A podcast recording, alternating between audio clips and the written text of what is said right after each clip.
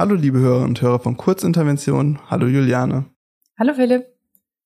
Es ist ein neues Jahr. Es steht Plenum vor der Tür. Das heißt, wir nehmen eine neue Folge auf.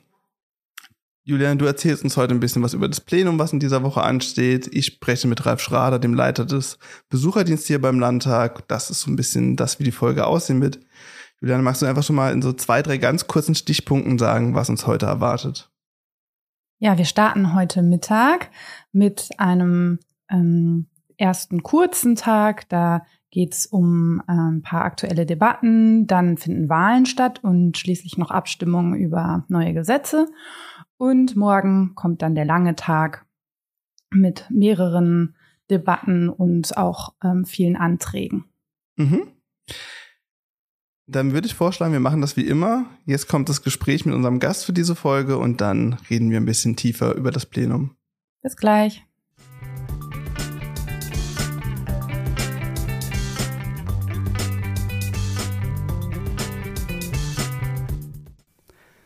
Liebe Hörerinnen und Hörer, wenn Sie schon immer mal wissen wollten, ob man den Landtag eigentlich besuchen kann, dann ist das hier genau die richtige Folge für Sie, denn ich spreche heute mit Ralf Schrader, dem Leiter des Besucherdienstes hier beim Landtag. Hallo Ralf.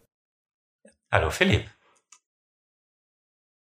Ralf, ich will direkt einsteigen, auch mit der eben angesprochenen Frage, ist es denn eigentlich möglich, den Landtag zu besuchen, wenn man jetzt nicht wie ich oder du über ähm, einen Dienstausweis verfügt, der einem den Zugang eigentlich äh, durchgängig ermöglicht? Das ist möglich, ist nicht nur möglich, ist sogar das gute Recht eines jeden Bürgers. Der Artikel 86 der Landesverfassung legt fest, dass der Landtag öffentlich verhandelt. Das ist im Prinzip auch eine klassische Idee des Parlamentarismus. Also schon in der französischen Nationalversammlung nach der französischen Revolution gab es eine Gästetribüne und Öffentlichkeit, die Idee dahinter ist im Prinzip, man will nicht mehr die Kabinettspolitik des 18., frühen 19. Jahrhunderts. Öffentliche Verhandlungen sollten die Rechenschaftspflicht der Abgeordneten des politischen Systems, wenn man es modern sagen will, gegenüber den Bürgern sicherstellen. Geheimpolitik wurde eben verbunden, naja, nicht zuletzt mit Kriegsgefahr auch. Und das ist auch ganz nebenbei einer der Gründe, warum natürlich Entscheidung über Krieg und Frieden auf dem europäischen Kontinent immer in den Parlamenten liegt und wieso darüber öffentlich verhandelt werden musste. Also heute ist es ja modern, über die Zurechenbarkeit von politischen Entscheidungen zu sprechen. Accountability dann im Englischen. Und im Prinzip gehört das zur DNA des Parlamentarismus, die Rechenschaftspflicht der Abgeordneten gegenüber den Bürgerinnen und Bürgern, Bürgerinnen natürlich heutzutage erst und noch nicht im 19. Jahrhundert, und die Idee, die Idee, dass damit auch politische Entscheidungen verbessert werden, weil Partikularinteressen nicht mehr in der gleichen Weise durchsetzbar sind wie in Geheimpolitik und insbesondere weil der Staat als demokratischer Staat auf diese Weise auch Eigeninteressen nicht mehr verfolgen kann gegen seine Bürgerschaft. Also nicht die Interessen eines monarchisch, einer monarchischen Exekutive durchzusetzen vermag. Das sind alles hohe Ideale, aber sie zeigen, wie sehr dieses Prinzip der Öffentlichkeit im Parlament wichtig ist. Nebenbemerkung, in Großbritannien war die politische Entwicklung also historische Entwicklung eine etwas andere. Dort wurde zwar auch öffentlich getagt, aber das hatte sich mehr mit der Zeit herausentwickelt. Noch im 19. Jahrhundert war es möglich, dass ein Parlamentsmitglied im Unterhaus zur Besuchertribüne zeigen konnte und sagen, ich sehe Fremde. Und daraufhin musste dann die Tribüne geräumt werden, also das ist eine etwas andere Idee, die zeigt natürlich, dass der Parlamentarismus auch eine historische Quelle in Beratungsorganen des Monarchen hat.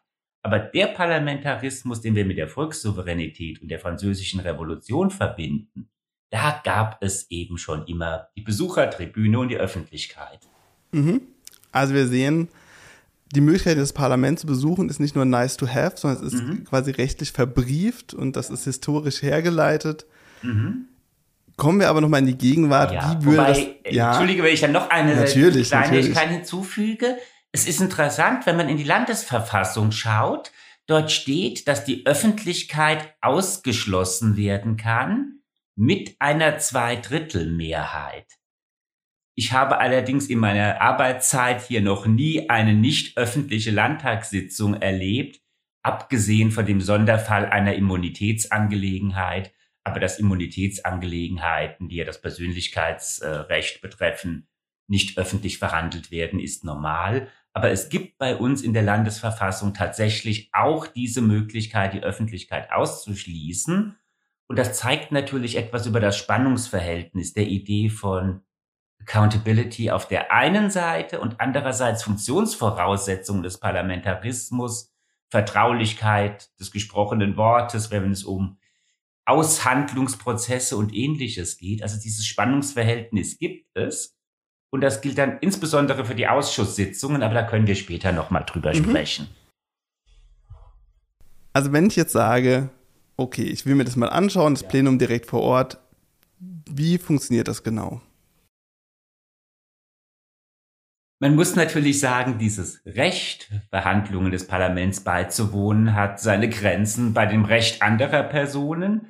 Ähm, die Telekom hat jetzt die letzten Telefonzellen abgeschaltet, aber das war früher das Lehrbuchbeispiel. Jeder darf eine Telefonzelle nutzen, solange niemand anderes darin steht und telefoniert. Natürlich ist es auch bei uns so, wir haben eine begrenzte Zahl von Plätzen auf der Besuchertribüne. Wer also bei einer Landtagssitzung da sein will, muss sich voranmelden, damit wir das entsprechend einplanen können. Und je nachdem, wie viele ähm, Möglichkeiten bestehen, kann man an den Landtagssitzungen dann teilnehmen. Wobei es für uns wichtig ist, das immer auch zu ergänzen durch weitere informative Programmpunkte. Natürlich, wir haben es manchmal damit zu tun, dass Personen zu uns in eine Plenarsitzung kommen. Das ist das, worüber ich jetzt erst einmal spreche einfach weil ihnen aus persönlichen oder beruflichen Gründen ein Tagesordnungspunkt wichtig ist. Ich sage jetzt zum Beispiel einmal, wir hatten Vertreter der Gewerkschaft Verdi vor kurzem da, da ging es um die Arbeitssituation von Busfahrern. Das ist klar, die waren einfach da, weil das ein politisches Thema war. Es war kein Bildungsaufenthalt. Aber die meisten Gäste, die zu uns kommen, haben natürlich ein Interesse nicht nur ein bestimmtes politisches Thema zu verfolgen, sondern auch die Arbeit des Parlaments zu erfahren. Und deshalb gehört es für uns eben auch dazu, weitere Programmpunkte einzuplanen, Informationen wie Landtagssitzungen ablaufen, äh, Gespräche mit Abgeordneten zu vermitteln. All das gehört dann auch dazu. Aber wie gesagt, die Möglichkeit, die beste Möglichkeit ist, erst einmal bei uns auf die Homepage zu schauen, die Telefonnummern und E-Mail-Adressen der zuständigen Personen herauszusuchen. Das bin bei weitem nicht nur ich, das sind eine ganze Reihe von Kollegen und Kollegen, die in den Bereichen tätig sind, auch für unterschiedliche Zielgruppen. Und dann uns entweder anzuschreiben oder anzurufen, so dass man schauen kann, welches Besuchsprogramm das jeweils geeignete ist für eine Gruppe für Einzelpersonen fällt es uns etwas schwerer, Programme anzubieten. Das hängt natürlich mit Kapazitätsgründen zusammen. Man kann nicht immer eine 1 zu 1 Betreuung durchführen. Aber Gästegruppen mit einem gewissen Planungsvorlauf können bei uns immer Termine finden. Mhm. Wer kann denn den Landtag eigentlich besuchen? Sind es alle Bürgerinnen und Bürger von Rheinland-Pfalz? Sind es alle Deutschen? Sind es alle Menschen, die sich dafür interessieren? Wo ist denn da die, die Grenze oder gibt es da vielleicht auch gar keine? es gibt keine Begrenzung, aber es gibt natürlich spezifische Zielgruppen, die wir haben. Ähm, es gibt eine ganze Reihe von Programmen, die sich insbesondere an Jugendliche und auch an Schulklassen wenden. Eines unserer schönsten betrifft schon die Grundschulen. Dritte und vierte Klassen kommen zu uns zu Besuch. Und man muss sagen, da geschieht im Augenblick ungeheuer viel. Ich habe das selbst einmal mit einer solchen Grundschulklasse erlebt. Wenn Schulen Schulparlamente haben, dann sind diese Dritt- und Viertklässler besser informiert als die meisten Erwachsenen, die zu uns kommen. Ich hatte damals, das ist eher etwas anekdotisch, mich unterhalten mit den Schülern, wollte es nicht zu schwer machen und habe gesagt, na ja, was diskutiert ihr denn in eurem Schulparlament? Und eine der Schülerinnen hat sich gemeldet und hat gemeint, Herr Schrader, wir diskutieren nicht, wir debattieren. Also von daher, man kann schon mit diesen Grundschülern ungeheuer viel machen. Da gibt es spezielle Angebote bei uns. Aber auch für ältere Schüler gibt es die entsprechenden Angebote und für Erwachsene, auch für Studierende von Hochschulen und Universitäten. Natürlich sagt man immer, wir müssen die Jugend gewinnen. Das stimmt natürlich auch. Und das sind auch Programme, die viel Freude machen und die auch viel bringen, wenn man damit auch politisches Engagement gewinnt. Was ich aber immer noch sage, und das hängt auch ein wenig mit meiner Aufgabe zusammen, weil ich eben nicht in der Jugendarbeit hauptsächlich tätig bin, wir müssen die Jungen gewinnen, wir dürfen aber auch die Alten nicht verlieren.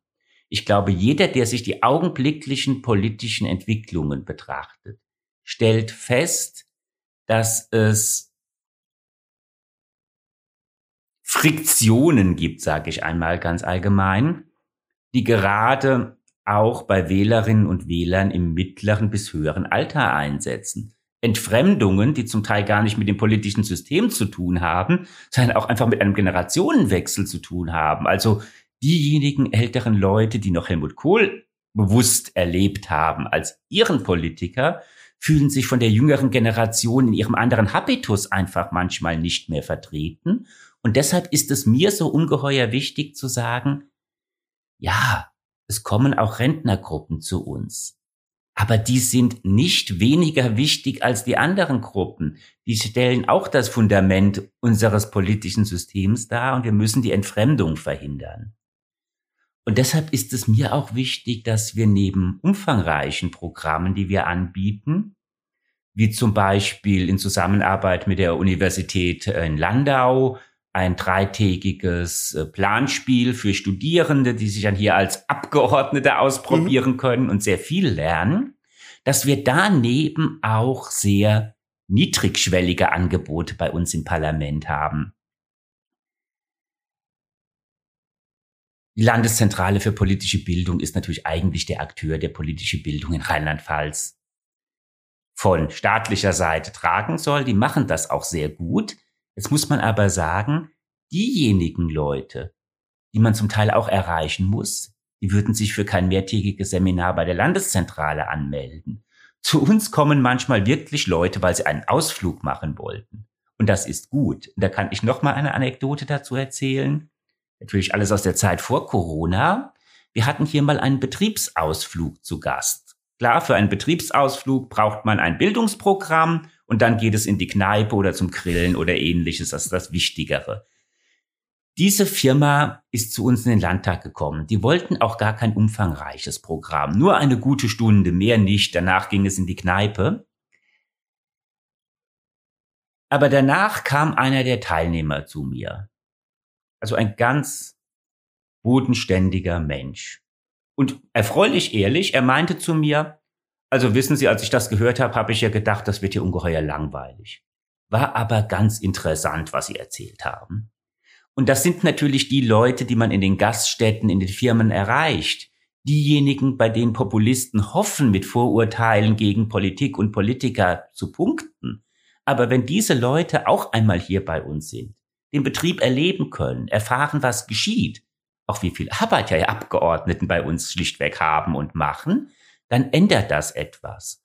Und dann ist es gut, mit ganz einfachen Angeboten, die auch gar nicht lange sind, da einen Zugang zu schaffen. Natürlich, die umfangreichen Programme, die wir haben, die haben noch mal ein anderes Niveau, die haben auch noch mal, machen auch uns mehr Spaß zum Teil, weil wir uns da ganz anders einbringen können. Aber die Niedrigschwelligkeit unserer Parlamentsangebote ist, glaube ich, auch eine Stärke von uns. Die Anekdote, das spricht ja auf jeden Fall sehr für dich, wenn es dann äh, doch nicht so langweilig war hier im Landtag. Ich gebe zu, ich habe Selbstlob in die Anekdote eingebaut. Darf man ja auch manchmal machen. Wenn ich mich jetzt für den Landtag interessiere mhm. und aber aus welchen Gründen auch immer nicht vorbeikommen kann hier im Landtag. Gibt es mhm. da Angebote, wie ich mich quasi online oder wie auch immer informieren kann? Ja, auch da möchte ich ja zwei Dinge erst einmal unterscheiden. Einerseits den Kernbereich parlamentarischer Tätigkeit. Also, dass zur Öffentlichkeit von Landtagssitzungen, also insbesondere Plenarsitzungen, Protokolle gehören, ist seit Beginn des Parlamentarismus der Fall, die auch öffentlich zugänglich sind. Seit längerem gibt es bei uns natürlich auch die Möglichkeit, über YouTube oder unsere Homepage im Livestream die Landtagssitzungen zu verfolgen. Das ist zunächst einmal das basale Element. Zusätzlich dazu haben wir in der Zeit der Corona-Pandemie auch virtuelle Besuchsangebote entwickelt. Ähm, Seminarvarianten, die es einem ermöglichen, Plenarsitzungen oder andere Sitzungen zu verfolgen, durch Mitarbeiter des, der Landtagsverwaltung begleitet zu werden, Grundlageninformationen zu bekommen. Das kann ein Tagesseminar sein, das wir machen, zum Beispiel für interessierte Verbände. Es kann auch sein, dass wir einer Schule, die jetzt nicht die Chance hat, aus einfach Planungsgründen nach, in den Landtag zu kommen, anbieten. Ja klar, wir können uns auch mal ein, zwei Stunden in eine Sozialkundesitzung hineinschalten in der Schule. Dann ist das keine Busfahrt nach Mainz, wenn man aus Bitburg kommt. Ähm, und wir bieten auch Hybridvarianten an, so dass Gäste zunächst einmal Grundinformationen erhalten auf digitalem, virtuellem Wege und dann aber zum Beispiel einer Plenar- oder Ausschusssitzung hier vor Ort teilnehmen, weil es natürlich eine ganz andere Atmosphäre ist. Auch das haben wir ja gemerkt in der Corona-Pandemie. Zur reinen Wissensvermittlung. Dazu sind virtuelle Formate sehr gut geeignet um Reflexionsprozesse anzustoßen, um Gespräche in Gang zu bringen, da ist die Face-to-Face-Interaktion natürlich unersetzbar. Ja. Damit ich mich auch ein bisschen selbst loben kann hier in der Folge, mhm. es gibt auch den virtuellen Rundgang des Landtags, den habe ich damals Stimmt. betreut. Das ist auch so ein Format, das während der Pandemie entstanden ist, weil wir gesagt mhm. haben, wir fänden es schön, wenn Leute sich damals auch in dem neu sanierten Landtag eben zumindest virtuell frei bewegen können, einmal mhm. durchklicken können und da gibt es auch einen ganz netten Sprecher, der einem quasi auch erzählt, in welchem Raum man gerade ist und was man da alles sehen kann. Stimmt, du hast recht. Und diesen virtuellen Rundgang setzen wir dann natürlich auch ein, wenn wir ein virtuelles Programm haben, um ein wenig die Räumlichkeiten mhm. hier zeigen zu können. Schön, das freut mich. Dann habe ich noch eine letzte thematische Frage an dich. Was ist denn dein Lieblingsort hier im Landtag und warum? Ganz selbstverständlich der Plenarsaal. Das ist das Herzstück dieses Parlaments. Es ist der Ort, an dem man merkt, hier schlägt häufig das politische Herz von Rheinland-Pfalz. Und das ist auch das Privileg, wenn man in diesem Haus Mitarbeiter ist. Man bekommt das mit, was andere nur im Fernsehen sehen. Sei das eine Landtagswahl, die Vorbereitung und Nachbereitung, sei es die Wahl der Ministerpräsidentin und der in der konstituierenden Sitzung. All diese Ereignisse kann man unmittelbar mitbekommen. Und das ist der Plenarsaal, der einfach die Atmosphäre ausstrahlt. Das geht auch all unseren Gästen so, die dort hineinkommen. Egal, ob eine Sitzung stattfindet oder ob man in den Plenarsaal als äh, Besuchergruppe einfach mal hineingeht. Der Raum wirkt, er hat eine Aura. Dann dir schon mal ganz vielen Dank für die Antworten in Bezug auf das Besucherprogramm des Landtags. Ich habe jetzt noch so ein paar Fragen, die stelle ich allen Gästen. Mhm. Wenn du startklar bist, würde ich die auch jetzt direkt anfangen. Ja. Sehr gut. Warum bist du denn Leiter des Besucherdienstes geworden? Also ich bin zunächst einmal hier in den Landtag mit einer anderen Aufgabe mhm. gekommen. Mhm. Ich kann hinzufügen, ich habe Soziologie studiert, einige Zeit in der Universität gearbeitet und mich dann sehr gefreut, dass ich hier einen interessanten und ausbildungsadäquaten Arbeitsplatz gefunden habe. Zunächst einmal jedoch, wie so häufig, als Elternzeitvertretung für eine Kollegin, die die Gedenkveranstaltungen organisiert hat, so dass ich eigentlich in diesem Veranstaltungs- und Gedenkbereich angefangen habe. Ähm, dann aber nach Ende dieser Elternzeit die Chance hatte, eine andere, in diesem Zusammenhang eben frei gewordene Position einzunehmen. Das hat auch sehr gut gepasst. Ich habe mich schon vorher gerne mit den Besuchergruppen befasst, den Kollegen unterstützt, der in diesem Bereich tätig war. Und dann war es in gewisser Weise ein fließender Übergang für mich gewesen, das zu übernehmen. Ich habe auch in den Jahren immer mal wieder unterschiedliche Dinge gemacht. Das ist auch wichtig. Das gilt in der Privatwirtschaft wie in der Verwaltung. Ich bin jetzt 13 Jahre im Haus. Wenn es immer die gleiche Aufgabe ausschließlich gewesen wäre, wäre es sicher langweilig geworden. Aber die Arbeit mit Gästen, mit Bildungsprogrammen, mit Studierenden war etwas, was ich nie aufgeben wollte, auch wenn ich äh, angesprochen wurde, auch wenn es um weitere Berufsperspektiven geht. Dieses Miteinander mit Menschen ist einfach etwas, worauf man nicht verzichten will. Äh, reine Verwaltungstätigkeit am Schreibtisch hat auch seine Bedeutung, aber da würde mir etwas fehlen. Mhm. Weißt du noch, was du als Kind werden wolltest? Seemann. Schön. Ja, das ist natürlich ein klassischer Kinderwunsch. ähm, wir hatten vor einiger Zeit eine Folge mit der Direktorin und die wollte Kapitänin werden. Vielleicht hätte ihr dann auf demselben Schiff anheuern können.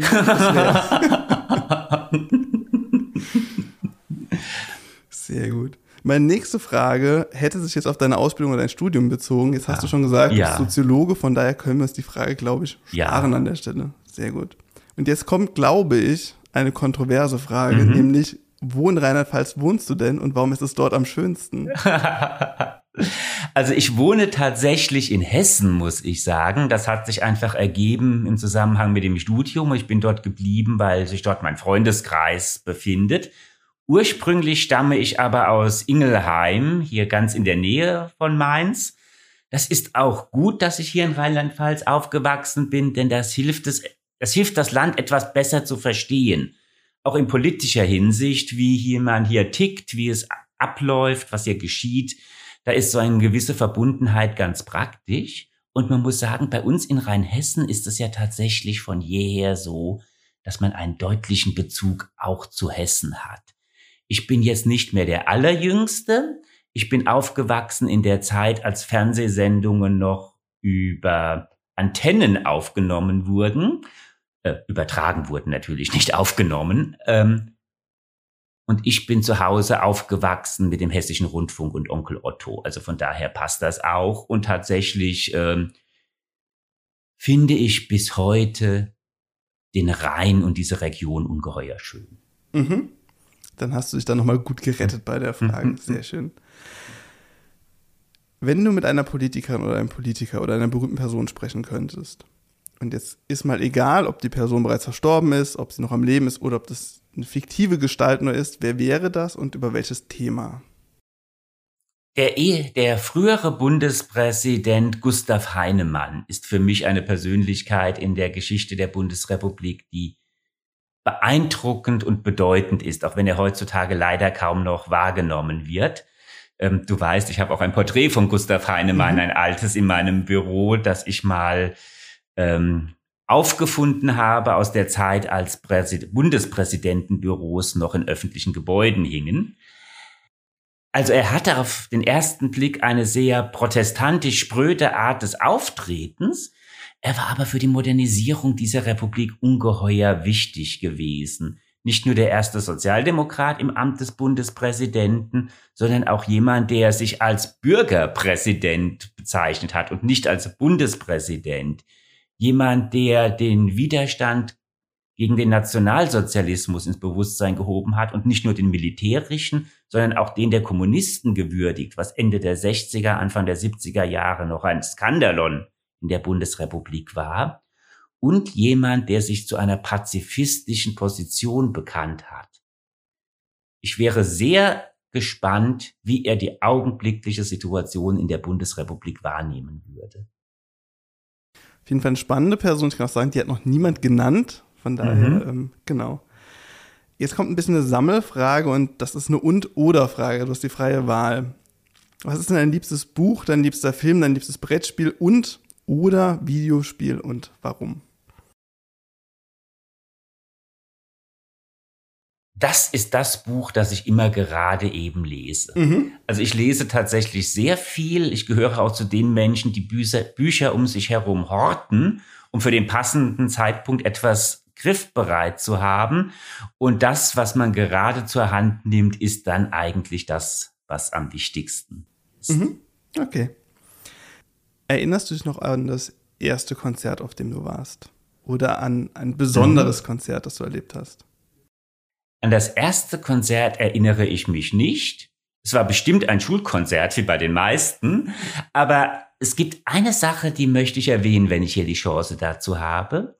ich bin ziemlich regelmäßig in Rudolstadt in Thüringen beim, inzwischen heißt es Rudolstadt Festival, früher TFF und ganz früher Tanz- und Folk Folk Festival. Rudolstadt in Thüringen, am Rande des Thüringer Waldes, eine kleine Stadt, hat in jedem Jahr ein großes Festival für Folk- und Weltmusik. Mhm. Es geht tatsächlich, deshalb der ganz alte Titel, zurück auf Folkloreveranstaltungen, die es in der DDR gegeben hat. Dann sind dann äh, bulgarische Folklore-Tanzgruppen und ähnliches aufgetreten. Dieses Festival hat aber überlebt und eine neue Gestalt gewonnen in den 90er Jahren bis heute. Es sind nicht nur ganz tolle Musiker, die man dort erlebt. In der Regel trifft man auf eine Band, eine Gruppe, eine Einzelperson, von dem man noch nie gehört hat, die einen aber begeistern kann. Man findet aber auch immer mal wieder einige der äh, großen Stars, die dort auftreten. Ein Konzert von Sass hatte ich dort unter anderem gehört ähm, und andere Leute. Ich erwähne es auch deshalb so gerne, weil es auch zu unserem Thema passt, auch zum Thema der Demokratie. In einem Ort, in einer Region, wo wir es durchaus mit Problemen in Bezug auf Populismus zu tun haben, wo wir es auch ganz ernsthaft immer wieder mit Problemen in den 90er Jahren bis heute mit gewalttätigem Rechtsextremismus zu tun haben.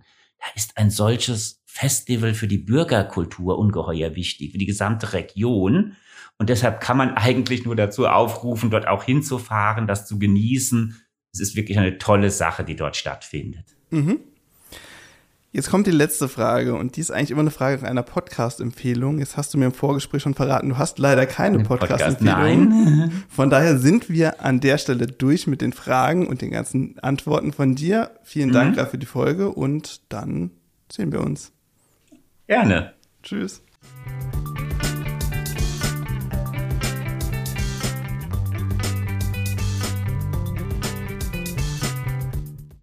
Das war unser Gespräch mit Ralf Schrader und jetzt wollen wir, wie schon angekündigt, noch ein bisschen über das Plenum in dieser Woche reden. Juliane, welche Themen hast du uns denn mitgebracht? Also ich oder eher die Parlamentsfraktionen werden heute starten, einmal mit einer aktuellen Debatte auf Antrag der FDP zum Thema Fachkräfteeinwanderung. Als nächstes haben die Freien Wähler sich dann entschieden, statt einer aktuellen Debatte ähm, von ihrem Optionsrecht Gebrauch zu machen und stattdessen einen Antrag ähm, nach vorne zu ziehen. Und zwar möchten sie als erstes über die Anpassung der Erbschaft und Schenkungssteuer sprechen. Und dann geht es weiter mit einem Antrag der SPD zu einer aktuellen Debatte über den Start des Bürgergeldes in Rheinland-Pfalz.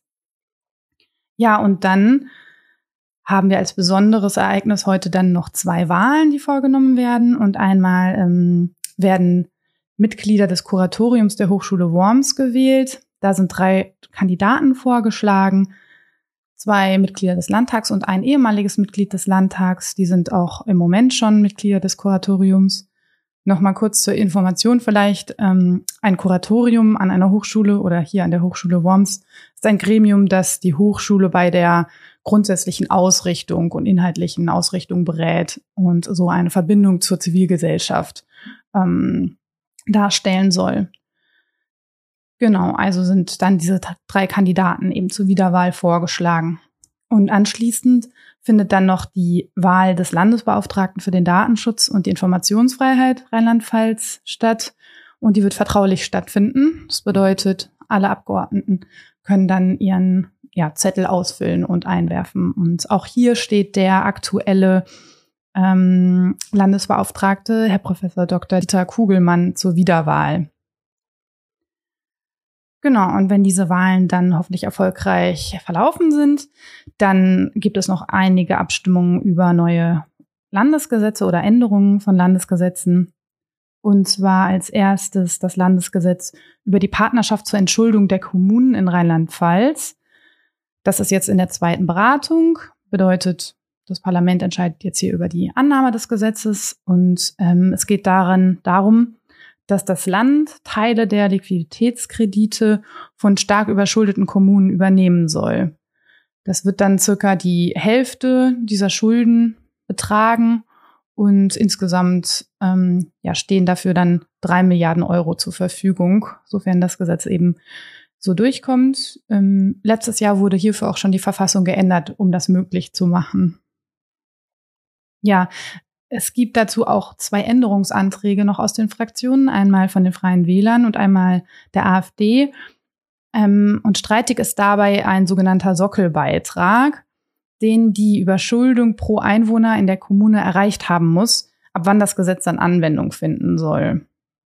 Und die beiden Fraktionen, die hier diese Anträge gestellt haben, die wollen eben darauf hinaus, dass dieser Sockelbeitrag gestrichen wird, damit das mehr Kommunen zugutekommen kann. Als nächstes wird dann äh, noch über ein weiteres Gesetz abgestimmt, nämlich ähm, auch hier in zweiter Beratung über das Landesgesetz zur Änderung des Berufsqualifikationsfeststellungsgesetzes. Und da geht es um die verbesserte Anerkennung von im Ausland erworbenen ähm, beruflichen Qualifikationen für den deutschen Arbeitsmarkt. Also ähm, Grundlage dafür sind Bundesgesetze, die auch bereits schon erlassen wurden, zum Beispiel das Fachkräfteeinwanderungsgesetz oder das Berufsqualifikationsfeststellungsgesetz des Bundes. Die gelten aber nicht für landesrechtlich geregelte Berufe. Also konkret sind das dann in Rheinland-Pfalz ähm, Pflegeberufe, Lehramtsqualifikationen oder auch Regelungen für Architekten und Ingenieure, die dann jetzt hier noch angepasst werden sollen dass eben ausländische Abschlüsse in den Bereichen leichter anerkannt werden oder schneller anerkannt werden können in Deutschland und ja, dadurch eben dem Fachkräftemangel entgegenwirken sollen. Weiter in zweiter Beratung ist auch das Opferbeauftragtengesetz und ähm, dann haben wir noch ein Gesetz in erster Beratung und zwar zur Änderung des Kommunalwahlgesetzes. Am Ende des heutigen Tages wird dann noch der Tätigkeitsbericht des Landesbeauftragten für Datenschutz und Informationsfreiheit zum Jahr 2021 vorgestellt. Genau, und dann morgen geht es auch weiter mit ganz interessanten aktuellen Debatten. Und zwar ähm, ein ganz aktuelles Thema. Ähm, da liegen zwei Anträge vor, einmal von der CDU und einmal von der AfD-Fraktion zum Thema Absage von Fastnachtsumzügen, was man ja auch in letzter Zeit häufiger in der Zeitung gelesen hat. Mhm. Und zwar ist da der Hintergrund, dass ähm, Regelungen im Polizei- und Ordnungsgesetz, die schon im Jahr 2021 äh, eingeführt wurden, die betreffen Sicherheitskonzepte bei Veranstaltungen, insbesondere Großveranstaltungen, die ähm, eben geschaffen werden müssen. Ähm, ja, und die greifen jetzt diese Fassenacht zum ersten Mal so richtig, weil in den letzten Jahren da ja viele Umzüge abgesagt wurden. Mhm. Genau. Und deswegen führt das jetzt erstmals zu größeren Problemen. Ja, und ähm, das Problem, vor dem dann viele Kommunen stehen oder auch Fastnachtsverbände und Vereine, ist, dass da eben relativ hohe Sicherheitsauflagen zu erfüllen sind, insbesondere auch Wachunternehmen, Wachpersonen zu beauftragen sind. Und ähm, diese Auflagen werden vor Ort dann eben in den Kommunen erteilt. Und dazu gab es eben auch schon eine Aussprache ähm, vom Innenminister Herr Ebling am Montag mit Vertretern der Fastnachtsverbände. Deswegen kann man gespannt sein, was dann jetzt da morgen genau zu diskutiert wird. Mhm. Ja, und als weitere aktuelle Debatte haben wir das Thema Lebensmittelverschwendung und Foodsharing auf Antrag von der Fraktion Bündnis 90, die Grünen. Ja, was da genau debattiert wird, bleibt dann abzuwerten. Ähm, möglich ist, dass ähm, der Hintergrund besteht, die Änderung der RIST-BV, der Richtlinien für das Strafverfahren und das Bußgeldverfahren, was jetzt auf Bundesebene momentan diskutiert wird, aber auch für ähm, die Landesebene relevant ist, weil ähm, diese Richtlinien werden durch so ein zusammengesetztes Gremium aus Bundesjustizministerium und den Landesjustizverwaltungen können die nur geändert werden. Ja, und dabei geht es um die Strafverfolgung des sogenannten Containers, also ähm, wenn Lebensmittel, weggeworfene Lebensmittel bei Supermärkten zum Beispiel aus ähm, ja, Containern wieder herausgeholt werden. Und ja, das war ja in der aktuellen Debatte und das könnte auch der Hintergrund sein, jetzt hier nochmal mhm. im Landtag darüber ja. zu sprechen. Aber eventuell soll auch einfach über alternative Formen diskutiert werden, wie das Ziel, weniger Lebensmittel zu verschwenden, erreicht werden kann, wie zum Beispiel das Foodsharing. Ja, und dann wird der Waldzustandsbericht für 2022 vom Klimaministerium besprochen. Und anschließend gibt es wieder einige Anträge aus den Fraktionen. Zum einen einen Antrag der Fraktion der CDU zur Besoldung der Grundschullehrer. Da wird beantragt, diese Besoldung auf E13 anzuheben, vor dem Hintergrund, dass das schon einige andere Bundesländer getan haben in der letzten Zeit. Und eventuell wird dieser Antrag dann an den Bildungsausschuss überwiesen werden. Da müssen wir aber den Beschluss des Landtags mhm. abwarten. Dann gibt es noch einen Antrag der AfD zur, mit dem Betreff Asylwende. Es geht darum, dass ähm, Rheinland-Pfalz an seine Kapazitätsgrenze in Bezug auf die Aufnahme von Asylbewerbern gekommen sei, weshalb dann gefordert wird, dass Gegenmaßnahmen ergriffen werden. Und weiter hat die AfD auch einen Antrag zum ähm, IQB Bildungstrend 2021 gestellt, also vom Institut für Qualitätssicherung im Bildungswesen und stellt da diverse Forderungen in Bezug auf die Bildungspolitik, wie die anders gestaltet werden soll. Und dann haben die Freien Wähler einen Antrag gestellt zum Wiedereintritt Deutschlands in den Internationalen Rat zur Erhaltung der Jagd und des Wildes aus dem ähm, die Bundesrepublik auf Initiative des Bundesministeriums für Ernährung und Landwirtschaft ausgetreten war. Mhm. Haben wir noch mehr? Ja, also dann abschließend zum Plenum werden noch drei große Anfragen besprochen werden. Ja, und bevor du da weitermachst, magst du noch mal ganz kurz erklären, was eine große Anfrage denn eigentlich ist? Ja, gern. Also eine Anfrage bedeutet einfach, dass Fraktionen oder einzelne Abgeordnete die Möglichkeit haben, die Landesregierung nochmal detailliert ähm, auf einen bestimmten Aspekt anzusprechen, worauf dann ein schriftlicher Bericht ähm, ergeht. Ja, und eine große Anfrage, die ähm, kann eben nur gestellt werden, entweder von einer kompletten Fraktion oder von mindestens acht Abgeordneten. Und nach der beschriftlichen Beantwortung durch die Landesregierung wird das dann entweder im Plenum oder im Ausschuss noch besprochen, mhm. was jetzt ja hier auch dann stattfinden soll. Also ja. diese drei Anfragen, die ich jetzt erwähne, die wurden eben schon beantwortet und deren Beantwortung soll jetzt nochmal diskutiert werden. Ja, und da hatten wir einmal eine Anfrage der SPD zur Frage der Bewährung und Weiterentwicklung des Weiterbildungsgesetzes. Also das betrifft zum Beispiel Volkshochschulen. Ähm, von der CDU gab es eine Anfrage zu Notarztstandorten und der Notfallbehandlung in Kliniken und äh, außerdem auch noch von der CDU eine relativ große Anfrage. eine große, große Anfrage. Sinne, eine ähm, ja, sehr aufwendige Anfrage zum Thema Energieeinsparungen der öffentlichen Hand.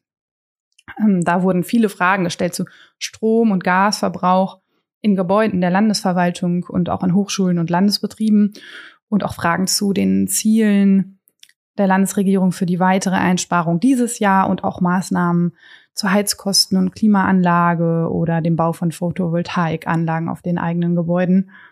Ähm, ja, das wurde auch schon in den Ausschüssen, in fast allen Ausschüssen eigentlich äh, relativ ausführlich diskutiert, das Thema. Und es gibt eben auch eine sehr ausführliche Antwort von der Regierung dazu. Genau. Das war das Programm für das Plenum diese Woche. Mhm. Ich bin gespannt, wie das Programm eben mit Leben gefüllt wird, ja. welche Debatten uns erwarten. Sehr gut. Dann vielen Dank für die ganzen Infos schon mal. Wir haben außerdem am 27. Januar, das ist dieser Freitag, eine Sondersitzung des Landtags. Das ist nämlich der Gedenktag äh, für die Opfer des Nationalsozialismus. Da findet jedes Jahr im Landtag eine Sondersitzung statt. Die findet dieses Jahr in Trier statt. Und wenn Sie sich für die interessieren, die wird unter anderem übertragen im SWR-Fernsehen, beim SWR im Livestream, aber auch im saarländischen Rundfunk oder im belgischen Rundfunk. Das heißt, da können Sie auch sehr gerne reinschauen. Ja, super. Und dann sind wir durch für diese Folge. Tschüss. Tschüss.